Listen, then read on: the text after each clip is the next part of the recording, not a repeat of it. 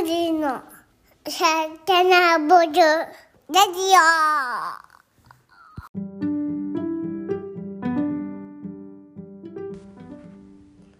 こんにちは、グリノ代表の細井優です。こんにちは、グリノの阿部正野です。こんにちは。同じくグリノの内海翔太です。この番組は主にグリノを購入してくださった方々にお届けするポッドキャスト番組です。プラントベースフードブランドグリノの商品のことやグリノメンバーがおすすめするサステナブルな暮らしのヒントなどを10分から15分間お話ししていきます。ぜひグリノをお召し上がりながらお楽しみください。よろしくお願いします。お願いします。お願いします。始まりましたついに。始まりました。はい。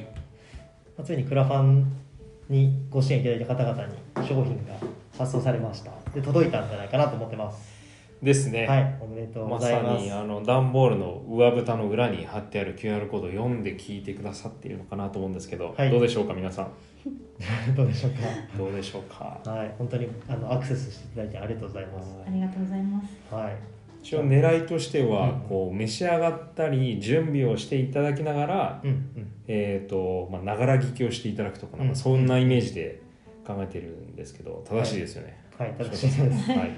その動線にちゃんと乗っかってくださった方が これをこの再生ボタンを押してくださってる方々なんで本当にありがたい限りなんですけど。そうですね。はい。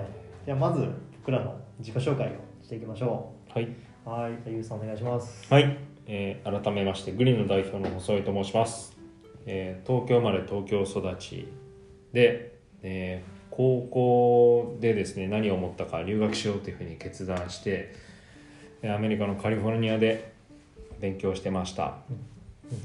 で、まあ、カリフォルニアの大学の近くにアップルのキャンバスがあったっていうようなご縁で、エージェントの人から「ここどうですか?」って言われたのがきっかけで、うん。えー八えーとですね、1週間だけ日本に帰って日本法人の面接を受けたんですけど、まあ、それがうまくいって。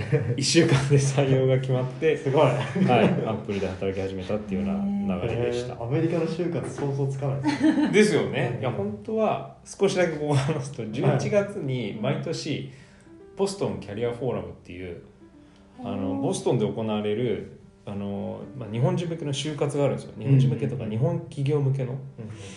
でそこに出る予定だったんですけど、はい。8月に決まってしまったので おここで行こうっていうふうに思ったっていうのは、えーきっかけでした。うんでアップルに入って、ね、営業畑ずっといて、うんえーすごくこう密に働いていたあの僕の先輩が病気になったんですね。うん。狭心症という病気になったのがきっかけで、食べるものに、えー注意がえーいくようになって、うんで、まあ、忙しく働く人が少しでも健康的な食生活ができるようにというような目的のもと、オフィス向けに福利厚生の、えー、と取り組みの一つとして健康的なこうサラダを届けるっていうサービスを立ち上げました。うん。2016年に立ち上げてでこれまでやってきたんですけど、えーまあ去年、えー、との後でも話すんですがきっかけがあって今は植物性食品の、えーなんだろうな冷凍食品、はい。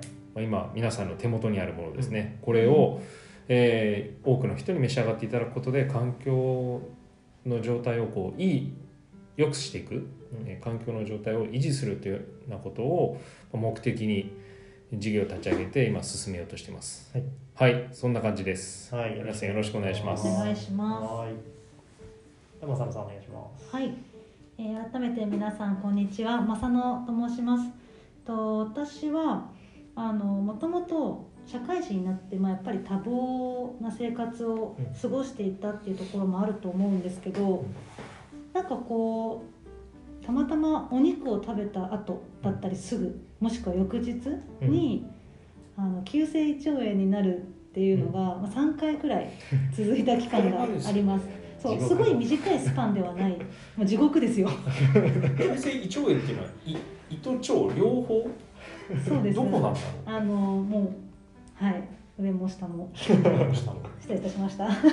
消化に負担がかかるってことなんですかね。そうですね。うんうんうん。で、まあ疲れていたとか、まあそういったのもあると思うんですけど、まあさすがに3回目の時にあの振り返ってみたら、あ前日にお肉がっつり食べてたなっていうのが思い起こされて何かのアレルギーかなとか考えたんですけどおそらくそれだろうと自分でまあ結論付けまして、うん。まあ、そこからまあ私の胃腸はちょっとお肉が合わないのかもしれないなという気持ちがまあずっとほんのりありました。うんうん。でまあ、そういった経緯もあってその食に関する興味っていうのはすごくありましたしうん。もともとその野菜だったりとかうん。あの、まあ、サラダが好きっていうところもあったんですけど、まあ、そこから先ほどあのゆうさんもおっしゃってましたけど、まあ、グリノのこの前身となるサラダの定期配送事業の方に興味を持って一緒にお仕事をさせていただいてました。で本当にこのもともとは自分の体質のことがきっかけで、まあ、現在もあのお肉を控えるというよりかはお肉をたまに食べる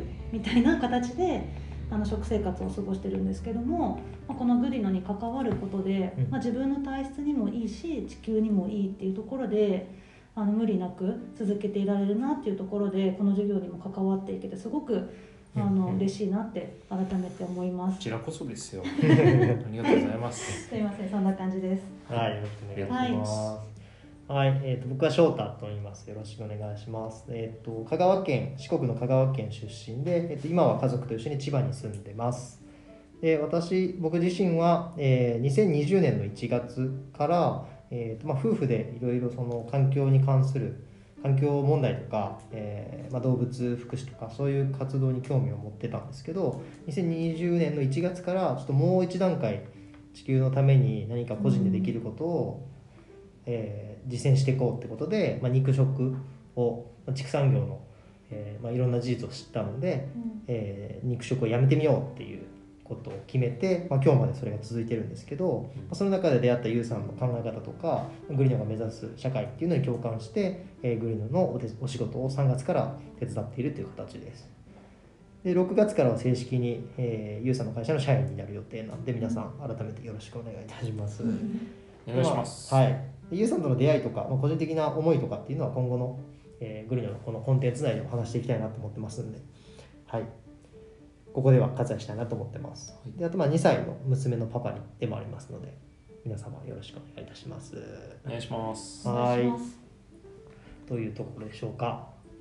はい。で今回は、えーこのポッドキャストの説明も初回なんでしっかりさせていただきたいと思ってまして、まあ、これはあのゆうさんからもありましたけど、まあ、グリノを購入してくださった方々がその商品を温めたり食べてくれてる時に、えー地球とか未来のことをほんの少しだけ考える時間にしてほしいなと思ってましてこういった取り組みをしてますでプラス本来であればあの冊子とかですねリーフレットみたいなものを同梱してうん私たちのメッセージを伝えるみたいな選択肢もあったと思うんですけど、まあ、そうじゃなくて、まあ、ゴミとかにいずれなってしまうのでそういったものを減らすという意味で、えー全てデジタルコンテンツでこういった思いを発信していこうというふうに決めて進めております。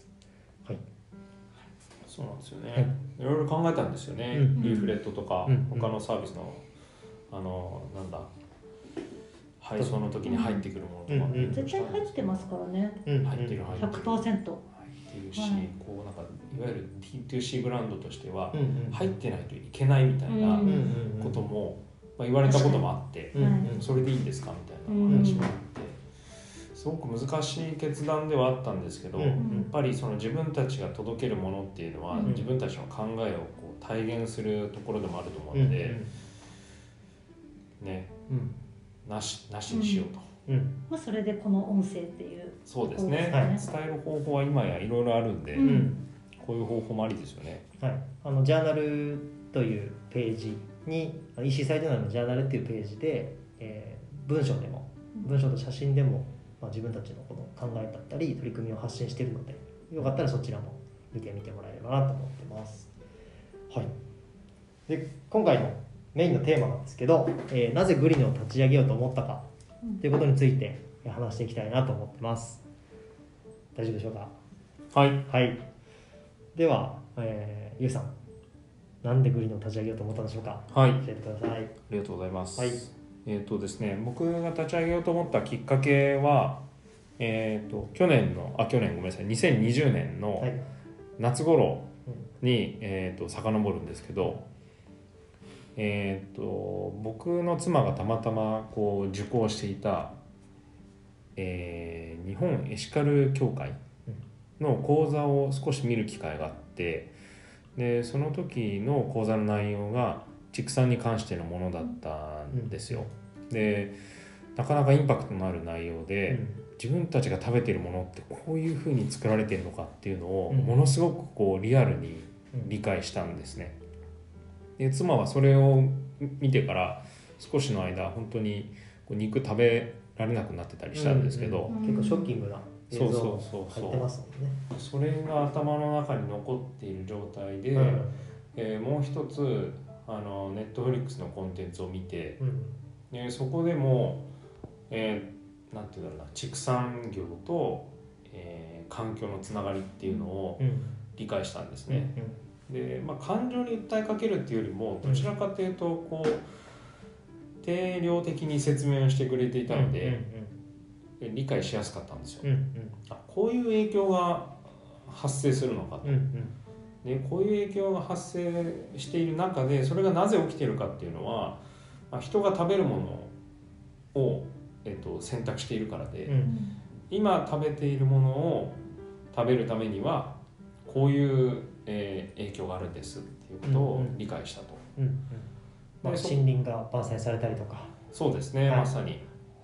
あの、まあ、例えばその畜産の家畜を育てるために必要な飼料を作るための農地が必要になるんで、農地を作るためには森林を伐採してそこを農地化する必要があると、例えばそういった形での森林伐採が起きていたり、あとは家畜を放牧するためのスペースが必要になるんではい。そのためにも森林伐採をする必要がある、いやそれがすごく話題になっているのがうん。日本のこの地球の反対側にあるブラジルのアマゾンなんですけど、はい。あのまあ、スペースがあるうん。という意味で、えー、とそういう森林伐採と農地化っていうのが行われていうんるうんと、こういうことを理解したりあとは家畜が出している、えー、と温室効果ガスとかですね特にメタンは、えーフォーカスされてるんですけど、うん。二酸化炭素の20から25倍ぐらいの温室効果があるっていうふうに言われているうん。うん。メタンガスがまあ家畜から放出されると、うん。ゲップとかを習っていた形で、うん。うん。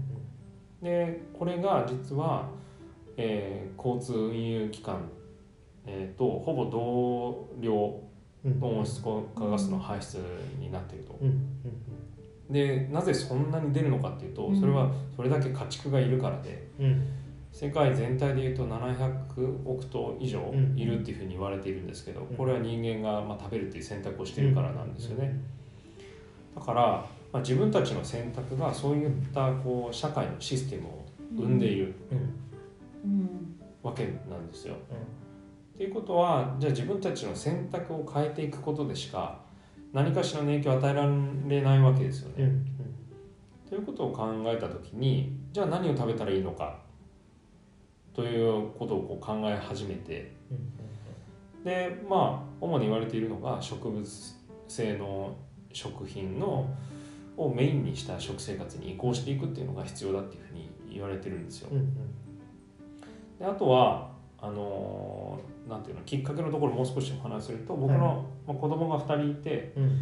子供の世代と自分の世代との格差をすごく感じたんですよ。うん。うん。うん自由に本当に食べるものをこう選んで生きてきたはい。僕らと、今10代の方とか、まあ、1桁の年齢の子供とかって、うん。あの将来結構地球で生きていくっていうことが大変なことになるっていう可能性があるわけですよね、うん。今具体的にこうイメージできてないと思うんですけど、うん。そうなる可能性っていうのはいろんな機関が指摘しててうん。そうなるとものすごいその世代間の格差があるなっていうふうに思ったんですよ。はい。で、まあ、翔太さんに教えてもらって知ったんですけどササンテグジュペリの言葉とかもはい。その今の世代っていうのは子供の子供から借りて生きてるみたいなうん。その表現があって、うんうん。ななんていうんだろうな。自分たちのその生活が将来に影響を与えるっていうことはつまり今若い世代がそこに対しての責任を負っていくことになるうんということを考えるとやっぱり僕らが今あの考える選択肢っていうのは将来のことを意識した選択肢である必要もあるかなっていうふうに考えてて、あうん。ちょっと正しくいいですか？言ってもらって。いや僕が言うのに、はい、えーサンテグジュペリさんのはい言葉です、それは言えるじゃないですか。地球は先祖から受け継いでいるのではない。子供たちから借りたものだっていう。そうなんですよ。これめちゃくちゃパラダイムシフトだと思うんですよ。うんね、ん先祖から脈々と受け継いだって、うん。これもう世間一般で言われてることじゃないですか、うん。先祖のおかげでって、まあ、それも当然あるんですけど、うんうん。少しこう考え方を変えると、うん。未来に対して何してるかとかはいって考えないといけなくて、うん今僕は37で平均寿命まで生きたとすると、うん。あと50年間生きないと思うんですけど、はい。はい。僕の子供たちは、はい。うん。これから70年以上生きるんですよ。ですね。うん。で20年以上の差があるんですけど、うんうん。そこでどういう生活ができてるかって今の生活の影響を受けるうん。わけだからまさに借りて生きてるわけですよね、うん。そうですね。将来の人たちの生活を。という感覚がものすごくなんて言うんだろうな。こうリアルに芽生えたんですよ。うんうん。でそうした場合じゃあ今何するか。うん。っていうことを考えないといけなくなって食べるもので言うと何が必要かって考えた時に植物性のものをメインに食べていくうん。必要がある。うんでそうなった時にじゃあ今選択肢は、えー豊富にあるのかとか、うん。その生活ってしやすいのかっていうのを、うん僕は実際に去年の10月ぐらいからあのプラントベースメインの食生活を始めてうん。結構いろんな負担を感じたんですよね、うん選択肢が少ないとうんか、えー、と必ず調理をしないといけなくて、えー、と大変だとか。そうですね。少しでもその理想の食生活がまあある程度こう見えてきたんだったら、それがしやすい状況をどう作るかっていうのが大事だなというふうに思うようになって、まあ、今のこの事業を立ち上げたという感じですかね。はいはい。うんありがとうございます。いやこの話をこう僕が聞くたびにうん。こう映画を見てうんその 映画を見てから実際にこうサービスを立ち上げて、えーそれをお客さんに発送するまでの間に1年かかってないっていうのがそうですね。それがやっぱすごいなっていうのを改めてこう感じるんですよね。うん。うんうんで僕がもう3月に、えー関わるようになった頃には時にはもうすでに試食品試食会が数回実施された後入っているので、まあ、実質本当半年ぐらいで、えー商品を作っちゃってるっていうところが、うん。本当すごいなとうん。思ってます。はあっという間でしたよねそこまで。い、うん。そうまあ待ったなしだなので、うやっんぱりその早めにできた方がいいわけじゃないですか、うんうんうん。それは。うんうんで、まあ、僕らがそういった行動をとってるっていうことでなんか少しでも社会に認知してもらうっていうような役に立ち方もあると思うんですよね。うん。はい。なんかそこら辺も何かできたらいいなと思って、まあ、情報発信とかもできる限りやろうと思ってるんですけど、はい。そうですね、うん。まあ今回そのあらチャレンジングの取り組みをいろんなところでやっている中の、まあ、1個なんですけどあの先ほどの名言もですねあの今回グリノが届いた時に、えーグリノが巻かれた紙に貼ってあったシールがこの名言集が貼ってあるんですけど偉人たちの、このサンテグジュペリさん以外の、えー偉人の方も用意してるのではい。どれが当たったかなっていうのを確認しながら確かに。はい、そうですね聞いていただければなとうん思いながら聞いてました。はい。ありがとうございます。じゃあ初回はこんな感じでしょうか。ぜひあの感想とかは個別に。あそうなんですよ。そうなんか。あの感想ぜひいただきたいです、はい。あのなんか、まあ、クラウドファンディングとかでも、はい。特に意識してあの置いていたテーマでうんうん。あなたと作るサービスうんうん。というような表現もしてたんですけど、うんうん。まあ、我々もまだ改善点はあるなというふうに、はい。あの常々感じているので、うんえー、とこういうふうにしたらいいんじゃないか、うんうん。この辺り気になったっていうようなご意見いただきましたら、うん。あのできる限りフットワーク軽くうん。改善していきたいと思うので、うん。あの汚いご意見はい。いただけると嬉しいです。はい。僕らもその日々本当にこれって地球のためになってるのかっていう、えーポイントをもとにいろんなものを改善しているので。うん。えー僕らもまだまだ勉強中なのでぜひこうユーザーの方々購入者の方々からのアイディアとかご指摘をお待ちしてます。よろしくお願いします。お待ちしてます。お待ちしてます。はい。では初回は以上です、はい。ありがとうございました、ありがとうございます。ありがとうございました